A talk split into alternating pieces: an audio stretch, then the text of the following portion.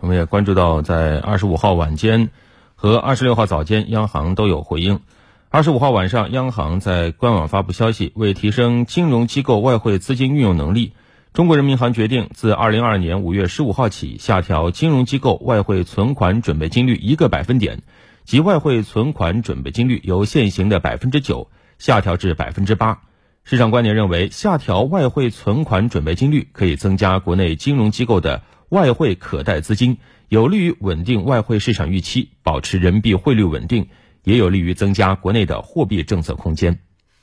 而在昨天早间，央行在回应金融市场波动时表示，我们关注到近期金融市场出现了一些波动，主要受投资者预期和情绪的影响。当前我国经济基本面良好，经济内生增长潜力巨大。防范化解金融风险取得实质性进展，人民银行将加大稳健货币政策对实体经济的支持力度，保持流动性合理充裕，促进金融市场健康平稳发展，营造良好的货币金融环境。